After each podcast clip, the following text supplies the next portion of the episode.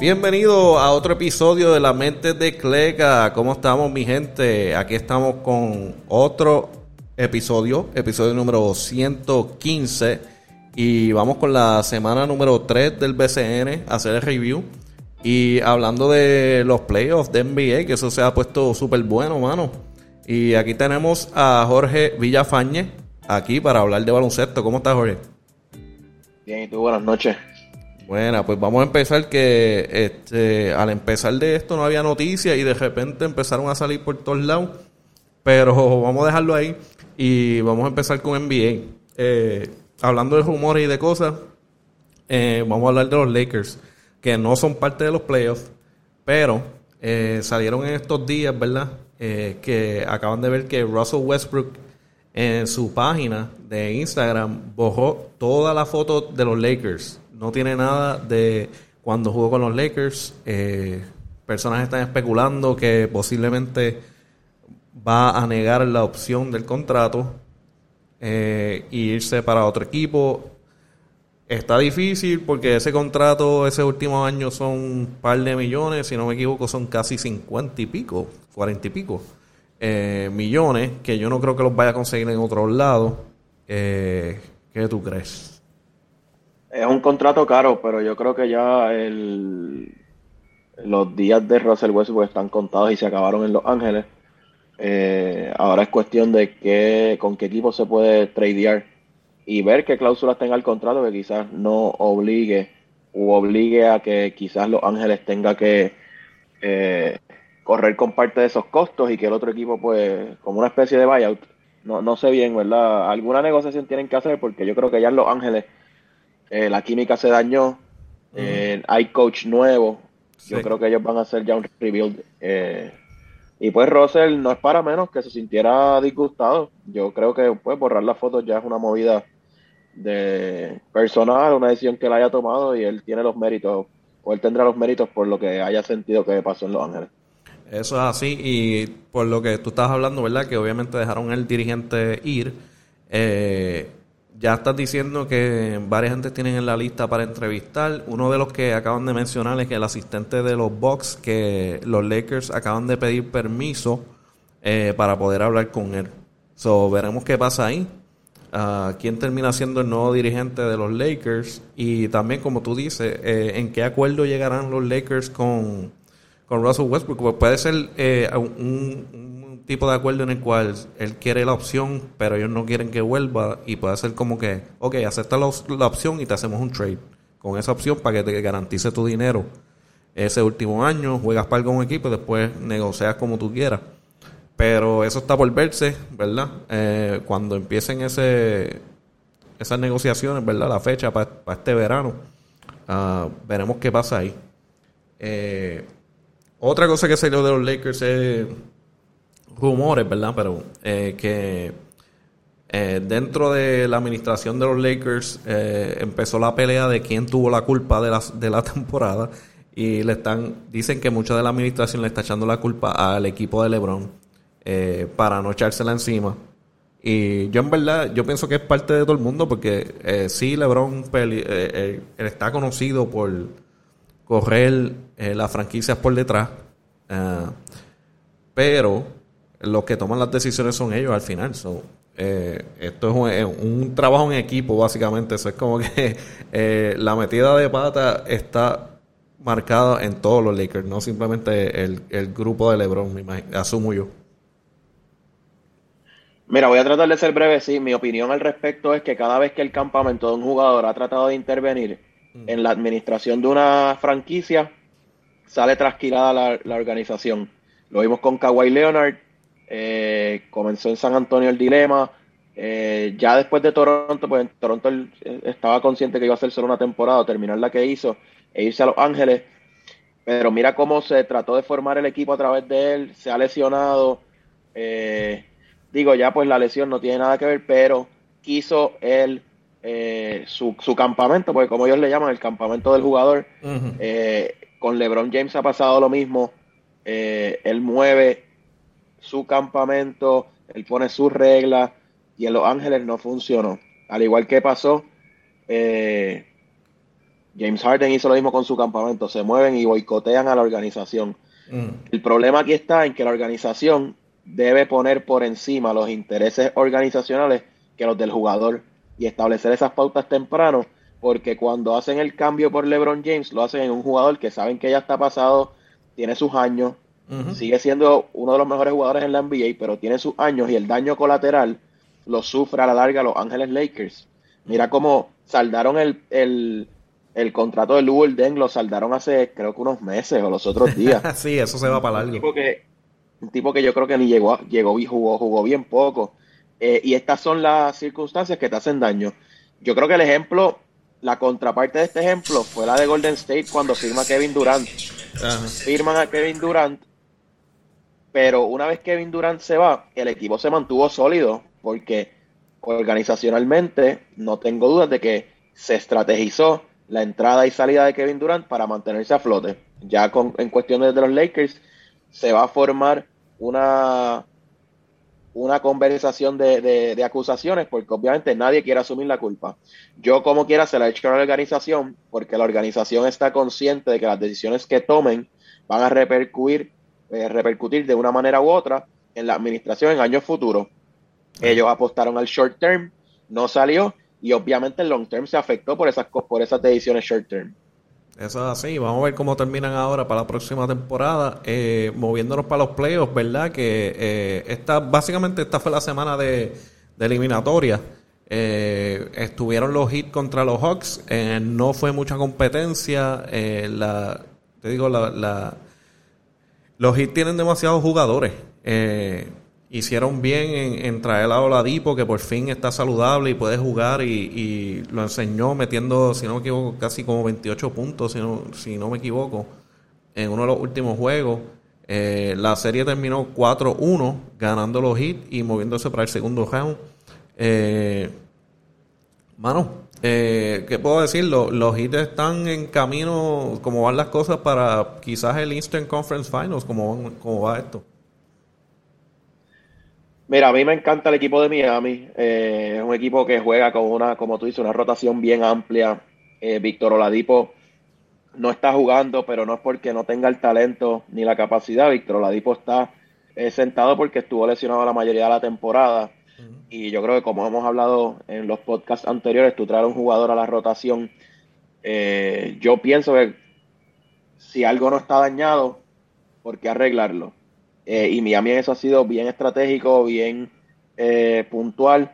Y Víctor Oladipo entra a jugar, como tú dices, en el último juego porque se sentó, si no me equivoco, Kyle, Lowry y Jimmy Butler. Y despuntó, como tú dices, con 28 puntos. Eh, cargó prácticamente la ofensiva del, grupo de Miami. y como tú dices, Miami está siendo exitoso sin el juego de Víctor Oladipo.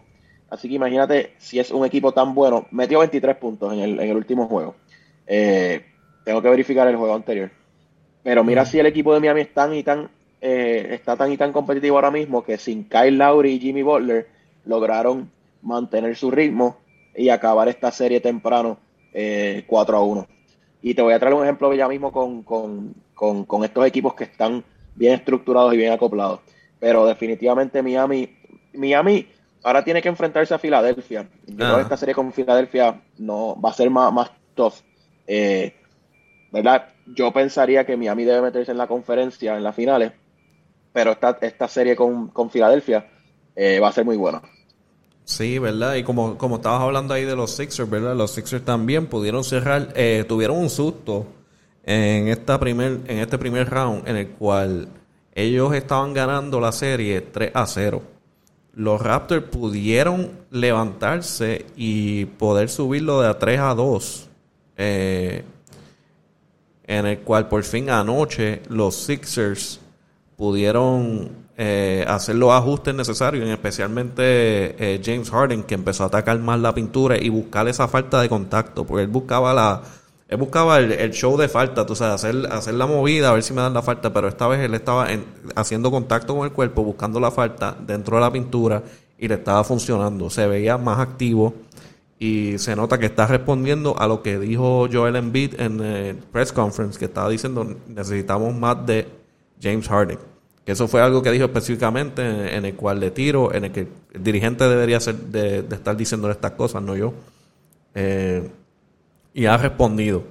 Ah, la cosa es ver cómo pueden bregar con un equipo eh, como los Heat, que tienen tantos jugadores desde de, la estrella hasta el banco, que pueden jugar, que pueden meter bola, que, imagínate, Víctor Oladipo saliendo del banco eh, pocos minutos y es una eh, si, si está saludable es una bestia.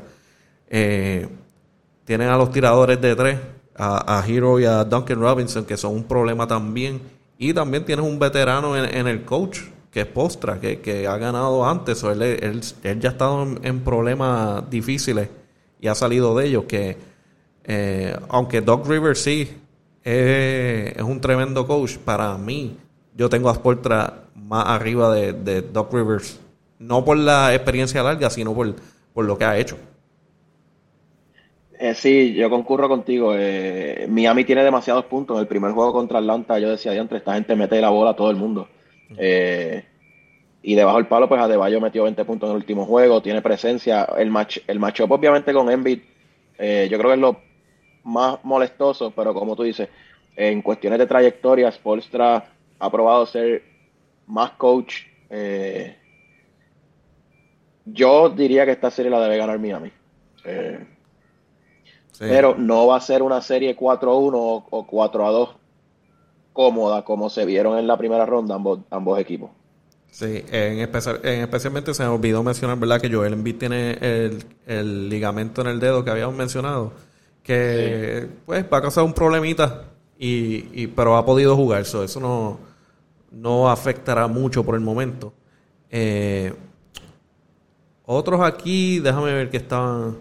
Eh, los Bucks también en estos días eliminaron a los, a los Bulls. Eso no fue mucha, mucha competencia como tal. También tuvieron eh, ciertos juegos que el Zach Lavin no pudo jugar. Después este, los Bucks también tenían jugadores que no, no pudieron jugar por cierta manera de lesiones y cosas.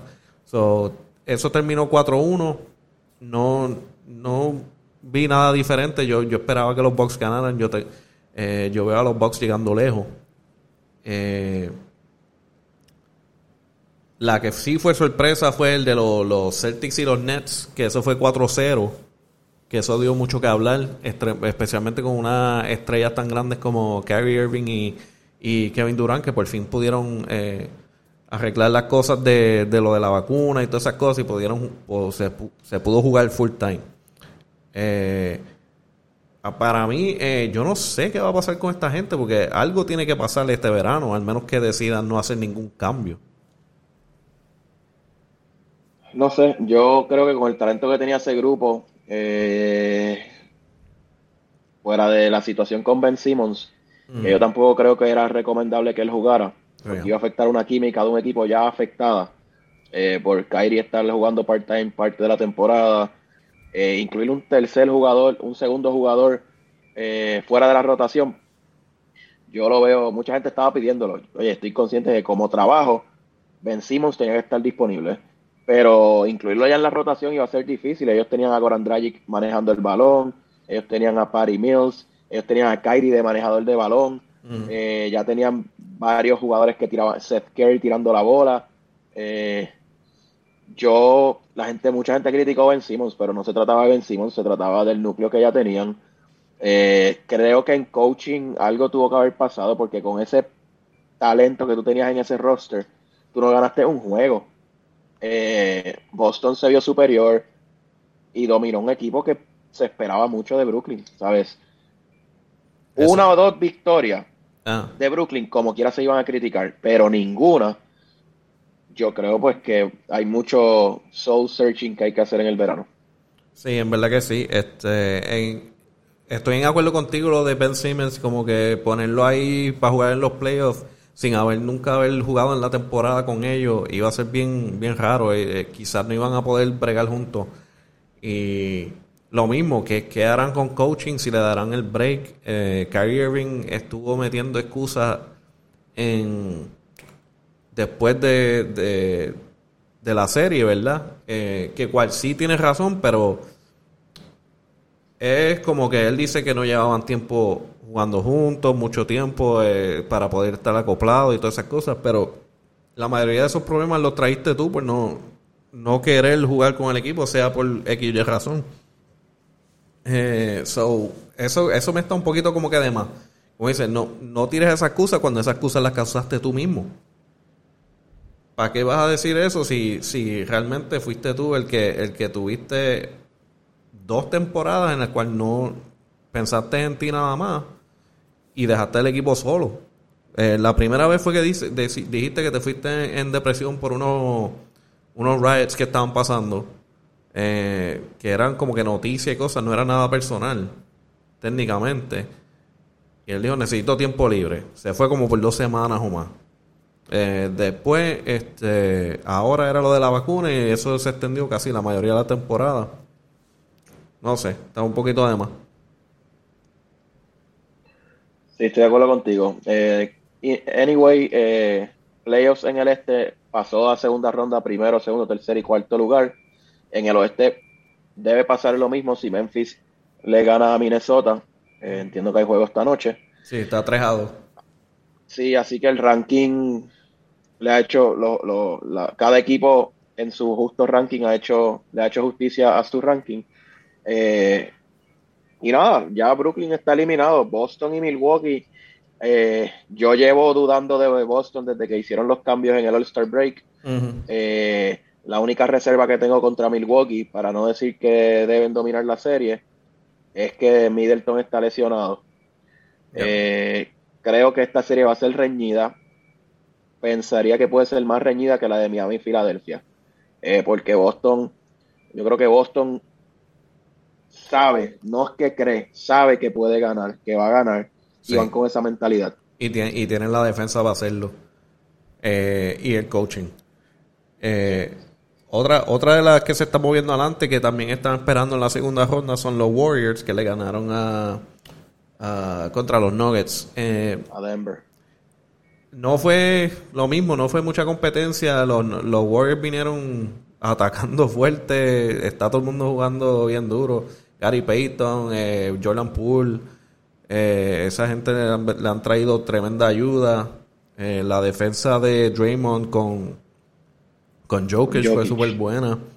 Eh, para mí no, no, tengo mucho que decirles. Básicamente ellos están esperando entre Memphis y Timberwolves para, para la segunda ronda y yo creo que el, el, equipo que venga también se lo van a llevar enredado.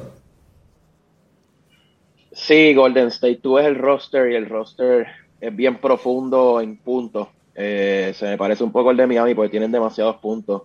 Eh, lo único concern que hay con Golden State es la presencia en el poste, eh, porque solo tienen a Jordan Poole y la mayoría de las veces juegan small ball. pero fuera de eso, yo creo que ellos pueden marchar con cualquier equipo. pasarían trabajo con tipos como Embiid, que lo hablábamos, con Jokic lo dominaron. yo creo que a Memphis si es el equipo que gana, eh, deben dominarlo porque anotan muchos puntos, están defendiendo muy bien, como tú dices, Draymond Green se ha convertido en, un stopper defensivo. Eh, y Golden State tiene jugadores que en la rotación a veces no juegan y pueden jugar, entrar y hacer puntos. Así que yo creo que en cuestiones ofensivas sí, eh, no tienen problema. Defensiva es el reto y lo han aceptado y están defendiendo. Yo creo que ellos deben dominar a Memphis si es el equipo que gana. Sí, pero eso está ahí por decidirse. Yo, entiendo que aún casi que Memphis debe dominar la serie, eh, es mejor equipo que Minnesota, eh, así que sería ese matchup Golden State y Memphis, e igual que en el este, 1, 2, 3 y 4 pasando a segunda ronda. Sí, vamos a ver si lo pueden cerrar esta noche. Eh, para mí, una de las mejores series que fue en este primer round fue el de los Suns y los Pelicans. terminó 4 a 2 la serie, ganando los Suns, moviéndose para el segundo round.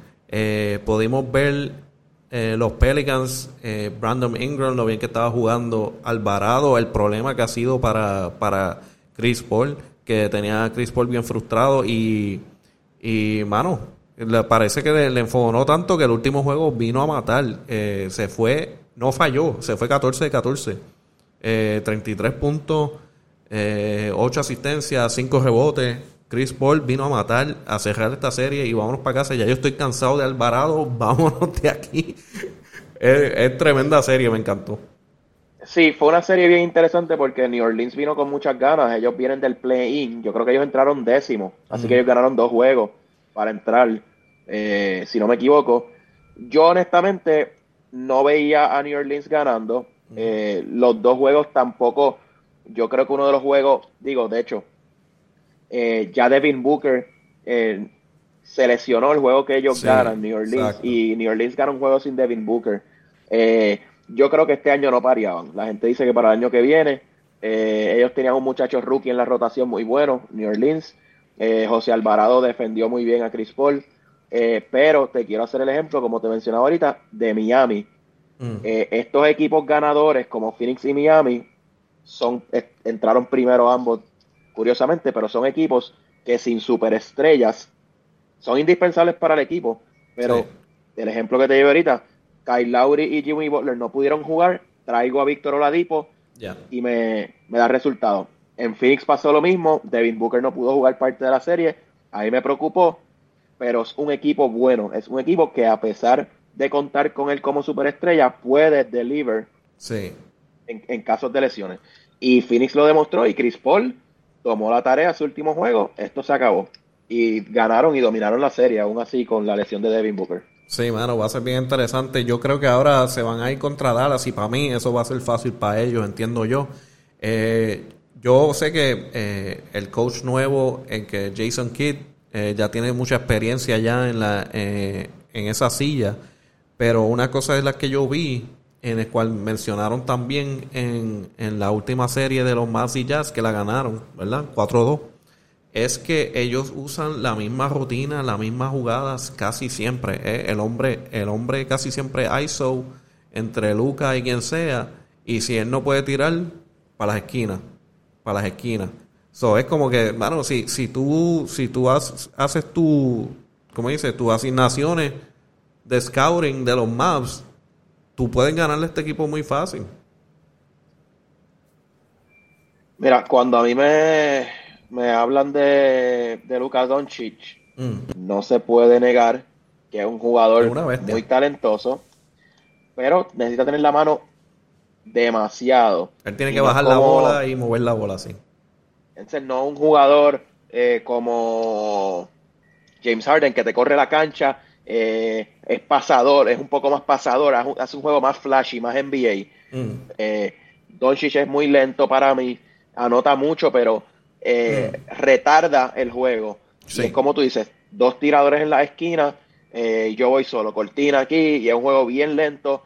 Phoenix no es que sea un equipo inmensamente rápido, pero tiene más velocidad, juega mucho más en equipo, defensivamente tienes que defender a Devin Booker, a Chris Paul, a DeAndre Ayton, traes del banco, traes a mi, tienes a Michael Bridges, tienes a el Gal Zurdo, a Payne, eh, tienes un equipo bien explosivo, Dallas yo creo que no machea muy bien con, Phoenix. Dallas a mí me machearía un poco más con, un equipo como Denver, un equipo más, un poco más lento. Eh, no, e, esta serie yo creo que debe ser un 4 a 2 como mucho. Eh, Phoenix dominando a, a, Dallas. Sí, yo, yo hasta, yo al menos, viste, eh, Luca ha hecho cosas increíbles. O puede ser que Luca tenga uno de esos juegos asquerosos y, y ganen juegos, pero honestamente, yo digo, con, con, como tú dices, con el banco y con el equipo que tiene los Suns, comparaba si, si ellos no cambian su estrategia, porque quizás esa estrategia fue que ya los estaban dejando hacerlo y lo siguieron haciendo. Eh, esa estrategia no va a funcionar con, los Suns. Eso de estar uno a uno y, si no. Es, básicamente Alan Iverson eh, lento. Yo hago la jugada, yo bajo la bola y si no tengo dónde meter, pues el que está abierto. Y, por la, y por las destrezas del jugador, en cuestiones de coaching, es bien parecido a como juega Doc Rivers. Mm. Juega voleibol con un jugador eh, dominante que es Luka Doncic como, ¿verdad? Y te lo comparo con Filadelfia, que en un momento dado la bola Embiid o a Ben cuando estaba coast to coast, me posteo y tiro la bola, me posteo y tiro la bola. Y un equipo tan bueno defensivamente como Phoenix te va a hacer pasar trabajo en ofensiva y en defensa también porque tienen cómo anotar y defender. Exacto. Y con eso dejamos el, eh, los playoffs de NBA y veremos cómo hace Memphis y Timberwolves, ¿verdad? Esta noche. Eh, y vámonos a BCN, ¿verdad? Que estamos en la tercera semana, estamos empezando la temporada. Eh, no hay muchas noticias, pero de repente antes de grabar empezaron a salir varias noticias de un equipo de BCN que es muy interesante, pero nada, primero vamos cómo están los equipos, ¿verdad? Y, ahora mismo está los Piratas de Quebradilla, que están número uno en la liga, 6 a 1. Eh, lo tuvieron tranquilo esta semana, solo tuvieron un juego contra los indios que ah, lamentablemente han sido la, pandereta de, la liga. Eh, están Los indios están 0 y 7 y pues se puede decir que fue una ganada fácil para los, para los piratas, ¿verdad? 90-83. Eh, y ese fue el único juego que, tuvieron esta semana, no hay mucho que decir de ellos. Eh, no he visto ningún cambio que, hayan mencionado esta semana. No sé, no he escuchado que, Gary Brown ha vuelto. Eh, no sé si, si tú has escuchado algo diferente. Sí. Gary no ha llegado. Gary llega, según lo que, lo, que hablé, eh, la semana que viene o la próxima, pero no ha llegado. No ha llegado Gary. A mí se puede decir que con, con el empezar de la de BCN, ¿verdad? La temporada, los Piratas han hecho tremendo trabajo con lo que tienen. Están 6 a 1 están número uno, so, ellos están gozando ahora mismo. Sí, definitivamente. Eh, yo creo que el primer podcast que hicimos de esta temporada, eh, Quebradilla se ve jugando feo, eh, no tiene armador, eh, y ahora el cuento es otro. están dominando, están 6-1. Es un arranque ya de. Esto es casi un cuarto de un quinto de temporada. la temporada creo que tiene 34, 36 juegos, o sea que ya tú tienes 7 juegos eh, al otro lado y de esos siete ganaste seis. Exacto. Eh, cuando se incorpore Gary ahora en mayo y si viene Isaiah Piñeiro en julio, en junio, perdón, perdón, ya ellos arrancaron duro. Eh, así que no es lo mismo tú estar 3 y 6 o 2 y 5 que estar 6 y 1 e incorporar esos dos tipos que para mí, por lo menos de Gary, ya tú sabes el nivel que se espera. Sí, se lo va a hacer mucho más fácil ahora. Eh, también moviéndonos los Leones de Ponce, que están en segunda posición, ¿verdad? Eh, 6 a 2. Acaban de recibir su segunda derrota anoche contra Santurce, los cangrejeros. Que eh, Cangrejeros no le ha ido muy bien. Ellos están más o menos. Eh, eh, por fin tuvieron una victoria, ¿verdad? En estos días. Pero hablando de los Leones de Ponce, en esta semana ellos se fueron 2 de, 2 de 3. Ganaron 2 de 3 que fueron contra, las victorias fueron contra Indio Atléticos y entonces perdieron contra Santurce anoche, que fue 81-79 a Santurce. Uh, no, tampoco no he escuchado mucho de, cambio de los de Ponce, que yo sepa, ellos ahora mismo se están moviendo. No sé si estamos esperando por algún jugador de ellos que entre a la temporada. Perdón, entiendo que no. El roster de, ellos está bastante completo. Están jugando bien, se ven el ritmo. Le ganan a San Germán esta semana, como tú dijiste. Eh, fue la revancha del, creo que fue el primer juego de, ambos. Eh, San Germán le gana el primer juego. Eh, así que Ponce se desquita. sin embargo, perdieron ayer con, con, con Santurce, como tú dices. Sí. algo importante yo creo que aquí es Ponce está 6-2, tiene buen récord, tiene buen ritmo. Ayer perdieron solo por dos puntos, aunque fue en el Pachín. Y que te roben un punto, un juego en el Pachín. Santurce vino heavy. a Santurce definitivamente le hacía falta esa victoria, porque Santurce, eh, a pesar de que yo encuentro que es buen equipo, están 4 y 4 en último lugar en la sección B. Así que haber sacado ese juego ayer en el Pachín los pone en ritmo porque mañana van a, jugar contra Ponce en el Clemente. Así que más allá de la, de la derrota de Ponce, que fueron solo dos por dos puntos, eh, a Santurce le, le, da carácter esta victoria porque fueron allá a ganar en el Pachín. Mañana tienen que defender la cueva. Eh, pero eh, fue una buena victoria para Santurce. Sí, exacto. Como tú dijiste, ya mañana juegan contra Santurce de nuevo. en, en, Roberto Clemente y ese es el desquite si se la pueden si se la pueden sacar, ¿verdad? La victoria en, en la casa de ellos. Moviéndonos adelante también, los capitanes de Arecibo eh, tuvieron una semana suave.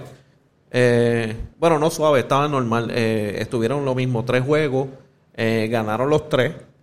Fueron contra Bayamón, que ese fue un juego visto por muchas personas. Eh, estuvo en televisión. La gran revancha, ¿verdad? Porque se, han estado hablando cosas de lado a lado entre Walter Hodge y lo que es este eh, Angelito. Angelito. también el, dirigente. Han estado tirándose cositas de atrás para adelante y ese fue como que el vamos a darnos. Y pues los capitanes de Arecibo se llevaron la victoria, 76-87. Um, y jugaron con los Atléticos dos veces y las dos veces ganaron. Uh, perdieron una. Uh, perdieron con... Sí.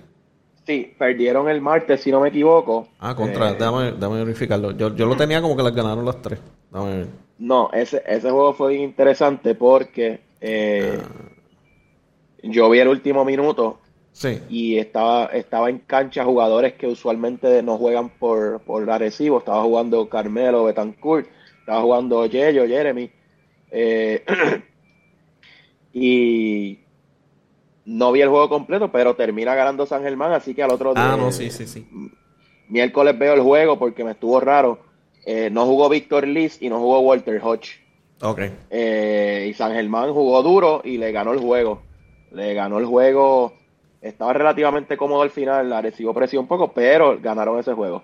Eh, ya el back to back, pues Arecibo vino y, los dominó en el próximo juego, pero eh, San Germán le robó un juego a Arecibo esta semana. Eso es correcto, este, parece lo tenía apuntado mal, era 76-87, no, no, 72-80 y ese fue el que ganó los Atléticos, que estuvo pegado. Eh, otra cosa que estuvo interesante, ¿verdad? El, el último juego que fue en Arecibo, eh, parece que Fabrianelli y Anuel mandaron a hacer unos jackets eh, que son bien conocidos por el, eh, un designer bien famoso que es Jeff Hamilton, que le ha hecho jackets a, vamos a decir, a, Kobe, a Shaq, los Lakers, a los Bulls cuando estaba Jordan en el trippy y todas esas cosas. Él ha hecho ese tipo de jacket de abrigo y le hizo uno para el equipo de los capitanes de Arecibo, eh, conmemorando, ¿verdad? La, que son campeones de la, del 2021. Eh, hicieron una ceremonia bien bonita. Eh, en verdad que les quedó tremendo. lo trajeron para Arecibo y le dieron los abrigos a todos a todos los jugadores. fue increíble eso. En verdad que fue bueno, fue bueno verlo. Eh, este el, abrigo está chulísimo. y yo creo que como, como, como tú has mencionado, eso de mantener el hype en la liga es bien importante y eso es parte de mantener el hype. Ese tipo de memorabilia. Está chulísimo el jacket. Eh, y bueno, no es para menos. Lo hizo Jeff Hamilton. No, y que, eh, que, no, es, no es como que simplemente el abrigo, es que se convierte en parte de historia, porque es uno de los diseños hechos por Jeff Hamilton, que eso tiene que ser hecho específico por él y, y para, como dice, específico para una cosa, no es simplemente él lo hizo y ya. Él lo hizo específico para Arecibo, con todos los logos y cosas de Arecibo. Eh, tiene hasta la mascota atrás. Es una cosa increíble. Eh, este sábado se encuentran contra los indios. Eh, veremos con los cambios qué va a pasar ahí. Eh, moviéndonos adelante, ¿verdad? Los cariduros, que le va muy bien. Cariduros de Fajardo están 4 y 2. Eh, jugaron dos veces esta semana contra Santurce que ganaron 88-91 y los Mets 82 a 105 que ganaron los Mets. eso fue una pelita que cogieron ahí. Eh, pero aparte de eso, le ha ido súper bien a ellos, Cariduro, 4 a 2 en, en, lo que va de las tres semanas.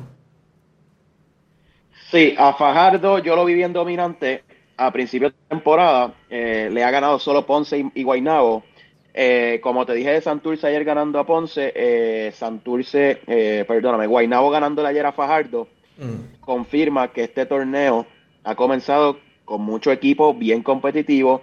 No es un torneo como el año pasado, que despuntó temprano en la temporada Arecibo y Bayamón, y prácticamente fue un no contest, que fue siempre la sorpresa de Guaynabo meterse en la final. Pero este año, a diferencia del año pasado, y a excepción de Mayagüez, que está en un sólido último lugar, el resto de los equipos se han ganado. Eh, y ahora mismo, pues, Quebradillas no era el favorito en el ranking a inicio de temporada. Mm. Eh, el mismo Fajardo de momento despunta, solo pierde con Ponce, pero pierde eh, con Guainabo, eh, creo que fue el miércoles. Queriendo decir que está bien competitivo y esos primeros seis lugares, ¿verdad? Para no exagerar, yo creo que esos seis lugares están un poco reñidos, teniendo una tendencia de quién esperamos en los primeros cuatro, pero mm. todavía esos seis primeros lugares están ahí peleándose y están bien interesantes. Sí, eso es así. Eh, también eh, los que están 4 y 2, si no, si no me equivoco, los vaqueros de Bayamón. Eh, no hay mucho que decir ahí, ellos no han hecho muchos cambios como tal, ellos siguen siendo técnicamente los, los, mismos y uno que otro cambio. esta semana se fueron 1 y 1, que perdieron contra los capitanes y ganaron contra los indios. no tengo mucho que decir ahí, en verdad. Eh, no, eh, ellos han ganado sus cuatro juegos locales y han perdido dos juegos visitantes. Eh, como tú dijiste, tiene el roster similar al año pasado. Este año firman a Javi González.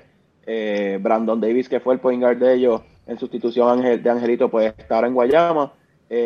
yo creo que falta, falta que llegue Thompson, el hermano Stephen Thompson Jr., que jugó con la selección nacional la última ventana.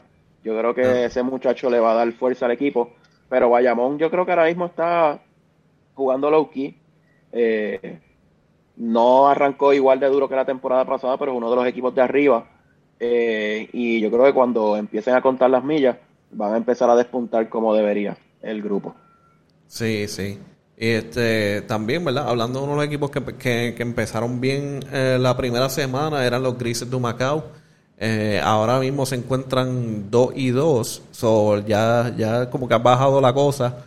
Eh, ellos tuvieron una semana eh, sin jugar porque varios jugadores cayeron dentro de los protocolos de COVID. no sé si, si, se confirmó o no que era COVID o otra cosa. Creo que. no sé si. Ellos dijeron, si no me equivoco, que eran 10 casos de micoplasma. Ajá, exacto yo no soy médico, así que pues 10 casos de mico, fueron 10 casos de micoplasma. Eh, pero para mí es malísimo porque era un equipo que estaba bien ritmo. Eh, el, es el what if question de qué hubiera pasado si hubieran jugado los juegos que tenían esta semana. Porque como todos, los equipos van calentando eh, y perdiste una semana sin jugar, mano. para mí es mala. Para mí, y verdad, Humacao quiero verlo jugar. Están haciendo sus cositas y pone más interesante el torneo, como te digo. Pero una semana sin jugar, hay que ver cómo vuelven la semana que viene o cuando puedan volver a, la, cancha. Sí, a ver cómo le afecta eso ahora. Eh, otros, ¿verdad? Por mencionar, son los Atléticos de San Germán. Eh, están 3 y 6. Eh, esta semana ganaron 2 de 3 contra Carolina y Capitanes. Eh, no. Creo que no, he visto mucho cambio de ellos tampoco. No, he escuchado mucha noticia de San Germán en el cual. Ah, que hayan hecho algún cambio o algo así por venir. Bueno, creo que tienen un. Hay un rumor ahí con Luis Hernández, con Pelacoco. Ah, eh, y creo que creo que uno de los juegos eh, se les lastimó un refuerzo. Ronda Hollis Ah, sí, es verdad, es eh, verdad, es verdad. Sí, sí. Randy Hollis se, se, lesionó. Y cada vez que tú ves así un refuerzo, eso para mí es eh, lo peor que te puede pasar porque te quita. Sí. Eh, ya en el pareo con el otro equipo estás en desventaja. Sí, mano. Este, moviéndonos adelante, ¿verdad? uno que pensábamos que contra con, los jugadores que tiene con Tremont Waiters y, y Jordan Crawford, yo pensaba que iban a estar más adelante, pero ahora mismo los gigantes Carolina están 1 y 4 no, no, le ha ido muy bien en las últimas tres semanas. Eh, esta semana como tal, eh, solo jugaron un juego, si no me equivoco, juegan mañana también. So, la semana no ha terminado. Eh, solo jugaron contra, ¿dónde que estaba? Contra los Atléticos y perdieron 90-88. Vamos a ver si mañana tienen buena suerte y les da una victoria. Déjame verificar bien contra qué es que juegan. So, ellos juegan contra. Uh, juegan contra los cariduros. Guayama. Mm. Lo tengo contra cariduros, eso va a estar difícil. ¿Dónde es el juego? ¿En Carolina o en Fajardo? En Fajardo. Eh, el Thomas Dons, ¿verdad? Eso fue algo. En la, en la, en la Thomas Dons, sí. Eh, ya ellos jugaron con Fajardo allá y perdieron bien pegados. Eh, a San Germán le perdieron pegados, como tú dices, esta semana. Yo creo que los cuatro juegos que han perdido han sido bien pegados. es un equipo que está, que es nuevo prácticamente, coach nuevo. yo creo que Carolina va a terminar eh, en, un buen, en una buena posición para la postemporada. Eh, hay que dejarlos entrar en ritmo. Eh, solo han jugado cinco veces, quedan 30 juegos. yo creo que es un equipo que va a ir de menos a más. George Condit, yo creo que él está yendo y viniendo a la universidad. sí, los weekends. Está jugando los weekends, eso, sí. Eso es malísimo porque te impacta cómo se te acopla el equipo. Pero nada, ya estamos en mayo, así que él debe estar acabando sus clases. Tremont Waters ha probado ser el mejor pick, fue el primer pick. Así que Carolina debe estar engranando para las próximas semanas. Sí, vamos a ver cómo les va con ellos. Eh, uno eh, que está básicamente final en, en, la liga son los indios de Mayagüez, que están 0 y 7. Eh, bueno, ya tú sabes, esta semana no le fue bien, perdieron básicamente todos los juegos. Eh, Jugaron tres esta semana, hasta ahora, y los perdieron los tres contra Ponce, Pirata y Vaquero. Eh, pero hoy empezaron a salir, bueno, entre ayer y hoy empezaron a salir varias noticias. Eh, una de las noticias que tiraron ayer fue que firmaron a, Isaiah Manderson de nuevo, el centro que es 6-10. Ah, ya está con el equipo, si no me equivoco, jugó con los en el juego de los vaqueros. Eh, y otra cosa que mencionaron hoy también, que fue que eh, dejaron libre a Enrique Ramos, que ahora es un agente libre. Y la noticia grande fue que literalmente en hace unos minutos, eh, como hace media hora, algo así, salió que, que Xavier Ponte había renunciado de los indios. Eh, literalmente no pasó ni cinco minutos de eso y ya estaban diciendo confirmado que Cristian Dalmau iba a ser el nuevo dirigente de los indios de Mayagüez, algo que salió del lado sin esperarse, porque uno no sabía que, él quería dirigir para acá abajo en este momento. Se sabía que él estaba dirigiendo en high school allá en, en, Florida. Point. Ajá, pero no, no, no se sabía que ahora iba a llegar el momento, ¿verdad? Eh, algo que fue, tuve la suerte de poder tirarle por mensaje y me lo confirmó que sí, que va a ser el, el nuevo dirigente de, de los indios. Esto va a estar bien interesante esta semana, a ver qué cambios se siguen viniendo. Sí, el rumor de Cristian viene hace tiempo, hace uno o dos años. Eh, él, se coqueteó con la idea de ser uno de los dirigentes de Guaynabo en algún momento. Eh, después en Carolina este año iba a ser una de las alternativas. Así que fuera de... No me sorprende que, que ya lo hayan firmado porque estaban activamente buscando el equipo. Eh, pero lo que sí me sorprende, y era un poco de esperarse, 0 y 7 es un arranque horrible, la fanaticada te deja de ir a la cancha. Ya también había escuchado que se estaba buscando cambiar a los jugadores, estaba en mesa de cambio todo el equipo. Así que este tipo de cambio radical, eh, yo creo que hasta las toallas del Londres están en, eh, en oferta. Y es lo que estamos viendo hoy. Eh, como tú dices, ya esto estaba premeditado porque si el jugador renuncia y el coach renuncia a los 15 minutos hasta la otra noticia, pues ya esto estaba acordado. Eh, Mayagüez debe estar en la mesa de cambio durante los próximos durante, los próximos días. Eh, muchos cambios deben esperarse. Como ya tú dijiste, ya han dejado libre, dejaron libre a Enrique. Eh, hay que ver si dejan libre a otras personas o simplemente optan por cambiarla. Yo creo que en efecto se van a ver muchos cambios en Mayagüez. Eso es así. Vamos a ver cómo, cómo se mueve ahora eso esta semana. Vamos a ver eh, qué cambio implementa Cristian Dalmau ahora que va, va a ser su, su primer eh, equipo profesional, ¿verdad? De BCN eh, como dirigente. Eso va a estar interesante. va a llamar a la gente para la cancha porque lo quieren ver, ¿verdad?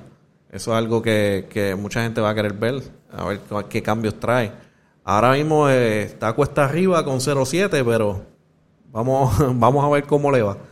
Eh, hasta, hasta el momento esto es lo único que yo tengo eh, de baloncesto y BCN. No sé si tienes algo que quieras añadir. No, no, eh, yo creo que tocamos todos los temas. Eh, NBA pues ahora empieza la segunda ronda, se va a poner interesante. El primer juego bien importante obviamente, eh, proteger la cancha, eh, la cancha local. Y en cuestiones de BCN pues ver cómo se sigue desarrollando la, liga. Yo creo que ahora mismo no hay tendencia de los equipos, de, qué equipo está dominando fuera de quizás quebradilla. yo creo que todavía no se han definido las tendencias, así que yo creo que ya en dos semanas más se debe tener una tendencia más clara de qué equipos están afincando y acoplándose mejor. Eso es verdad. Vamos a ver, este, ya para mitad de temporada es que vamos a saber quiénes son los, que van a estar saliendo más adelante eh, mientras se van acoplando. Van a haber muchos cambios eh, en las posiciones. Y con eso lo dejamos, mi gente. Esta es la tercera semana de BCN, el review. Y ya saben, La Mente de Cleca, episodio número 115 eh, por Spotify, Podbean, Apple, está por todo eso y lo vamos a poner por YouTube y nos vemos en la próxima, mi gente.